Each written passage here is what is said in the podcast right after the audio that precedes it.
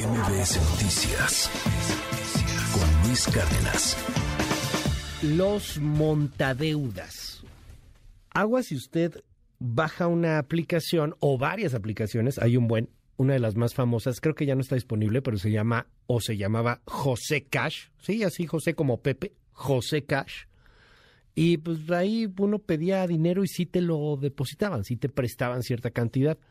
Préstamos muy pequeñitos, de, dos mil pesos, cinco mil pesos máximo, por ahí. Nada más que después te cobraban a través de extorsiones, pues con intereses brutales. Hay testimonios de gente que llegó a pagar por esos cinco mil pesitos casi sesenta mil o setenta mil pesos. Porque estás tratando con la mafia. No, no estás tratando eh, con un préstamo bancario, estás tratando con la mafia, estás tratando con el crimen organizado. A lo mejor no la misma que los Zetas, ¿verdad? A lo mejor no la misma que Carta Jalisco, Nueva Generación y esas cosas, no. Pero sí estamos tratando con gente dedicada a extorsionar y que tiene pues una estrategia para poderte eh, dejar sin recursos.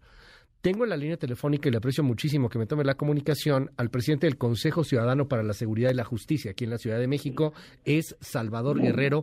Don Salvador, muy buenos días, gracias por la comunicación, ¿cómo estás? Muy bien, Luis. Pues muy buenos días. Fíjate que tienes toda la razón. El Consejo Ciudadano de todo el país recibió desde hace 14 meses reportes que tenían que ver con esta situación y tenemos identificado una lista de 868 de esas aplicaciones que llamamos a todo el público a pues a visitarla, a consultarla, está ahí disponible en la página del Consejo.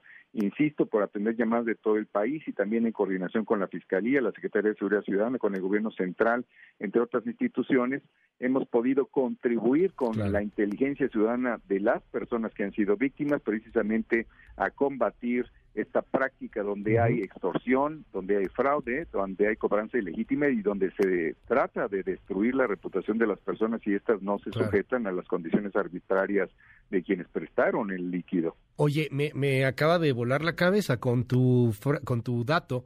¿Cuántas aplicaciones? 686 y después del operativo que por otro lado no tiene precedente en el mundo, hay que decirlo, después de ese operativo hace 12 días aproximadamente, eh, bajaron de 686 a 313. De todas maneras, ahí hay más de 300 y también hay que decirlo, pueden operar desde cualquier lugar del mundo, puede ser Indonesia o China o Panamá o Colombia o Sonora o Vancouver o el lugar que quiera, siempre que se aseguren de tener a alguien que contratan que habla español mexicano, español con acento mexicano y entonces se dedican a forzar el cobro. SAS, a ver, 313 apps que hay en este momento detectadas. ¿En, en ambos sistemas, Android y, iPhone? Eh, en todos los sistemas, en todas las aplicaciones pueden bajarse por iOS o Android y efectivamente están diseñadas para eso. Y también para contrarrestar la luz, qué bueno que lo dices, el Consejo Ciudadano tiene una aplicación que se llama No Más Extorsiones, que se baja para iOS y Android también y que puede ser útil para contrarrestar este abrumador peso que tienen los centros telefónicos de cobranza que están distribuidos en cualquier parte del mundo. Ah, y ahorita, y ahorita vamos allá a ese tema. Déjame, déjame entrar a, lo de los, las montadeudas, eh, querido Salvador. Eh, pongamos un caso específico, o sea, una persona necesita un préstamo, cinco mil pesos, y encuentra una de estas apps, baja la app y luego ¿qué pasa? ¿Cómo que qué, qué sucede ahí? Bueno, primero que nada, le dicen que es un crédito rápido, que no tiene que ver con el bro de crédito, que va a ser inmediato y que las tasas de interés eh, van a ser prudentes si no bajas. Por cierto, apareció otra y me preguntas a ver si alcanzamos en la empresa a platicar lo de algo que ha surgido nuevo. Esto nuevo quiere decir hace una semana. Pero entonces, eh, a partir de ese momento te dicen, bueno, vas a pagar los cinco mil pesos, pero tienes que dejar un, anticipo. Te voy a dar nada más cuatro mil quinientos, me debes cinco mil pero la tasa de interés va a ser por mes, vamos a suponer 50%. Pero son pagos, pagos relativamente fáciles, entonces va a ser así. A la semana, a los 15 días, a los 20 días se modifica la condición, tienes que pagar antes, en vez de un mes, en 20 días, en vez de tal tasa, otra que modifica la previa y de esa manera van acelerando una situación de relativa impagabilidad, voy a decirlo así, que comienzan a amenazarte que si tú no liquidas esa deuda van a difundir que tú eres ladrón, sobre todo ladrona, porque 67-70% de los reportes vienen de mujeres y eso nos, nos lo plantean, que has defraudado, o que en el caso de los varones, si no cumplen, se difunde una imagen de ellos donde aparecen como una niña o un niño sin ropa y los van a acusar de pederastas. Y en la red a la que tú les permitiste acceso al bajar la aplicación, ahí van a intentar distribuir esta pues este ánimo de destruir tu reputación laboral o profesional o familiar con la difusión de esas imágenes. Entonces, esa es más o menos la lógica de operación de la mayoría de ellas. Hay diferentes, ¿eh? hay unas empresas más o menos, semi-empresas y otras organizaciones francamente delictivas. Sí, que son, que son crimen organizado, es la mafia, es la maña. Pero ¿cómo que, que el acceso a tus redes? O sea, para que te presten, ¿les tienes que dar acceso a tus redes? Haz de cuenta que se descubrieron el, el, delincuente siempre anda buscando qué adapta del mundo legítimo, ¿verdad? A nivel internacional, cuando nosotros entramos a cualquier red social, admitimos que nuestra información esté al acceso de otros para que se pueda comunicar nuestra información con otros. Llámale Facebook, llámale Twitter, la que quieras. Entonces ellos descubren que lo mismo pueden hacer con la aplicación que tienen acceso a toda la red de datos de las personas que bajan la aplicación, así como lo hacen las empresas globales que hacen lo propio. Entonces, de esa manera tienen acceso a todos tus contactos. Así que si tú no, comillas, les pagas lo que ellos te están pidiendo, empiezan a amenazar con distribuir toda la información que tengas entre todos tus seguidores de tus redes sociales o en todos aquellos contactos que estén registrados digitalmente. Ese es el tema que utilizan después para estar en esto que llamamos los abogados concurso de delitos donde hay una práctica extorsiva, hay extorsión y también cobranza ilegítima, así como daños al bien jurídico de la privacidad. Oye, ¿solamente es violencia digital? O sea, ¿solamente es violencia en las redes o ya hay algún caso como lo que pasaba hace tiempo con bandas de sudamericanos, de colombianos particularmente, que iban y literalmente te rompían las piernas o te metían al hospital si no les habías pagado. O sea, aquí en este asunto de los montadeudas con las apps, etcétera, ¿se ha limitado a violencia digital o ya hubo violencia física? Fíjate que de hecho nosotros excluimos esos casos porque los otros casos que tú mencionas para nosotros son el gota a gota, que fue denunciado también por la jefa de gobierno Claudia Sheinbaum y por el Consejo Ciudadano, recordarás, en enero y febrero del 2019. Los casos donde hay esta presencia física amenazadora y extorsiva para nosotros no son montadeudas, son gota a gota u otras formas de extorsión, extorsión presencial o material. Entonces excluimos deliberadamente del montadeudas porque montadeudas tiene una esencia fundamentalmente digital, con un componente de amedrantamiento psicológico, con la amenaza de destrucción de la, pues, de la imagen de la persona y con la búsqueda de la entrega a través de cobranza ilegítima de una cantidad que depreda patrimonialmente a la propia víctima. Oye, dime, Salvador, eh, en, en medio de todo esto, ¿qué pasa si ya caíste? O sea, ya bajé la aplicación, le pedí cinco mil pesos a una app y me están amenazando con hablarle a mis contactos, con poner fotografías mías con, con menores de edad, que evidentemente pues son Photoshops, ¿no? O sea, ¿qué, ¿qué hago? Bueno, primero que nada, insisto, bajen la aplicación No Más Extorsiones, está en iOS y en Android. Reporten con nosotros o directamente a la Fiscalía. Si quieren, nosotros sugerimos que así lo hagan, los acompañamos al Ministerio Público y ya publicamos no solo la lista de estas 686 aplicaciones que han sido reportadas por más de 10.300 personas en estos últimos 13 meses, sino que sugerimos seis modelos de, eh, pues, que justifican la suspensión del pago. Uno, si solicitó un préstamo por el que se pide una cantidad por adelantado, pero no se otorga el recurso, pues por supuesto que no hay que pagar, aunque a uno lo amenace. Dos, si no solicitaron el crédito, pero depositan, porque así ocurre, y te cobran por haber descargado la aplicación, tampoco pagues, porque te imponen, te imponen esa situación. Tres, si te piden un adelanto, no te depositan completo y te cobran, también tienes derecho a que se suspenda el pago. Cuatro, si descargaste la aplicación, no solicitaste el, préstamo que la descargaste, ¿eh? no lo recibiste por lo tanto y te cobran, por supuesto, no tienes por qué pagar. Cinco, que aumentan los intereses, como decía yo en este esquema que tú, a propósito de tu pregunta, se aumentan los intereses y se acortan los plazos de manera arbitraria, tampoco. Si te pusieron como referencia, que es algo muy frecuente, o te encuentras en la lista de contactos de un deudor y te cobran a ti, pues por supuesto tampoco tienes por qué pagar. Esas son algunas de las recomendaciones prototípicas, pero tenemos individualizadas y para eso está el 55 55 33 55 33 del Consejo Ciudadano de la Capital Nacional para todo el país, Luis. Eh, si si, si este tema es internacional, ¿qué se está haciendo en el mundo? O sea, eso, eso me brincó, yo no lo sabía.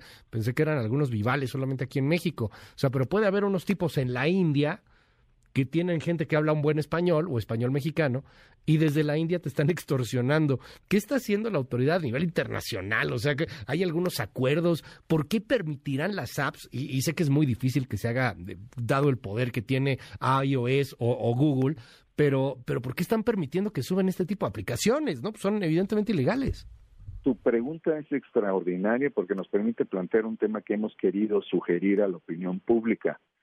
Primero, los delincuentes están aprovechando las libertades que les da el mercado, las libertades que le da a todos, pseudo pequeños o medianos o grandes pseudo empresarios, de depredar a otros desde cualquier punto del globo, siempre y cuando que, te pongo una escena, va una persona de una nacionalidad que tú quieras, la que tú quieras, la que se te ocurra, para no entrar en ningún tipo de prejuicio, aunque ya sabemos que son de Oriente o de Sudamérica, pero bueno, va una de esas personas al SAT y ahí se registra es el apoderado legal de una empresa que aparecen ahí los dueños de esa empresa y ellos pueden tener apellidos de cualquier tipo, pero el apoderado legal puede ser de esa nacionalidad ajena o de otra y ya empieza eh, su, eh, digamos que solventa todos los requisitos que, que le impone el mundo fiscal eh, va y renta un espacio en una oficina pues bonita de Avenida Reforma o de Santa Fe o de eh, Puerta de Hierro allá en, Guadalajara, en Zapopan o en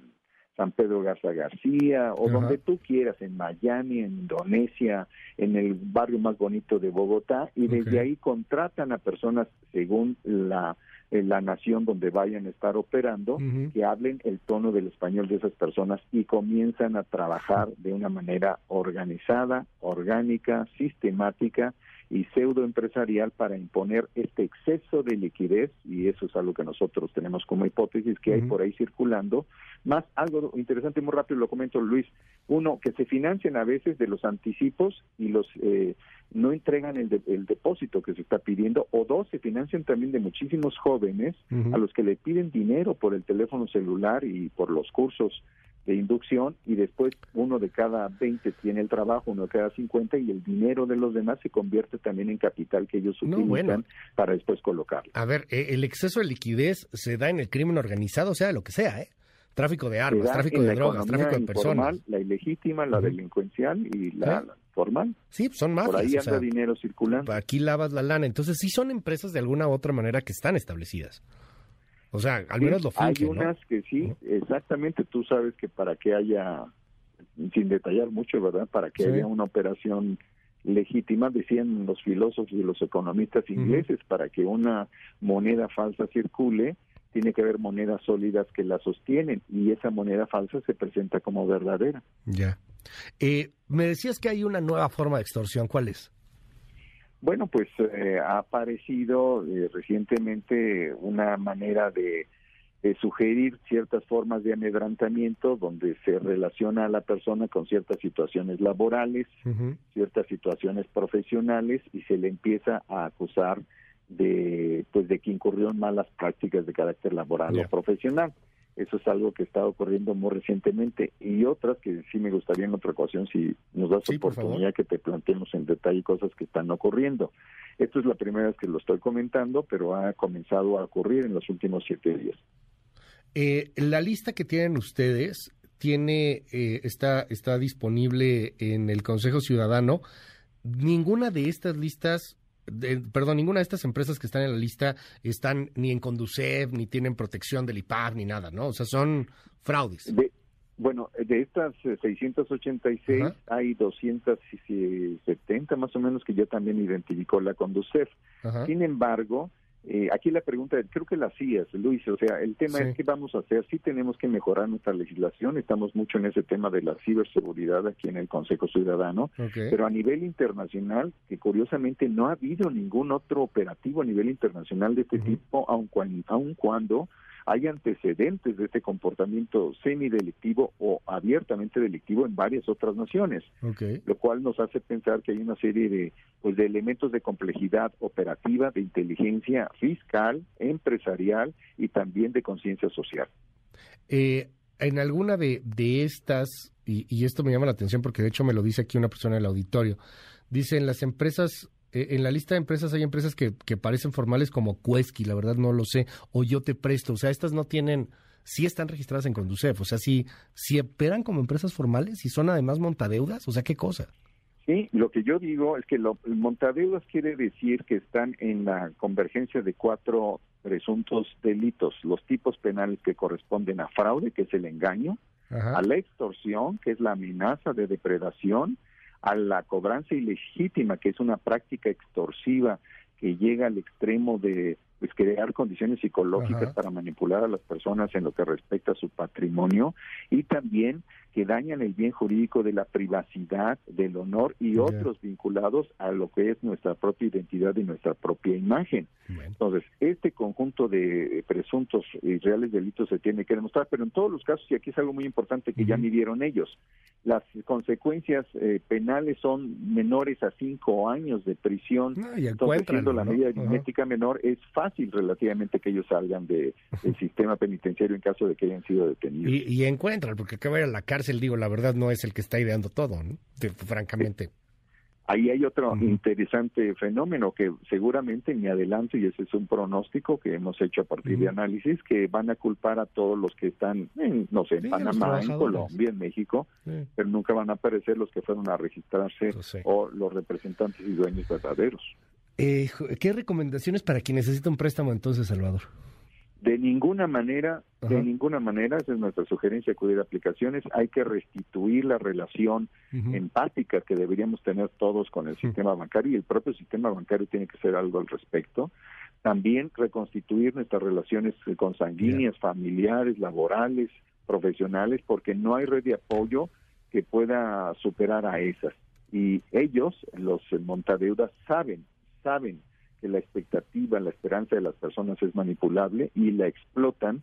Y ya, y lo otro más reciente, te comento rápido, que de pronto ha aparecido por ahí en el metro un anuncio de algunas empresas que dicen abiertamente que cobran 400% de CAP, de costo anual total que se parece mucho a decir, bueno, aquí ya no vamos a engañar, nos vamos a deshacer de la dimensión del fraude. No sabemos cómo vamos a cobrar y eso ya se enterarán después, pero por lo pronto aquí decimos, vamos a cobrar 400% de CAP. Sí, pues ya te están diciendo, ¿no? O sea, te ¿Y, eso es legal? Desde un punto de vista, sí, de la oferta pues del dinero y de las condiciones en que se puede establecer un convenio, un contrato, lo es. No lo es, no es justo, pero es legal. Así que hay que tener cuidado con eso. En todo sentido, nosotros sugerimos el sistema financiero y bancario y las redes de apoyo cercanas. Estoy viendo, por ejemplo, este de yo te presto, ese lo tienes en tu lista, ¿no?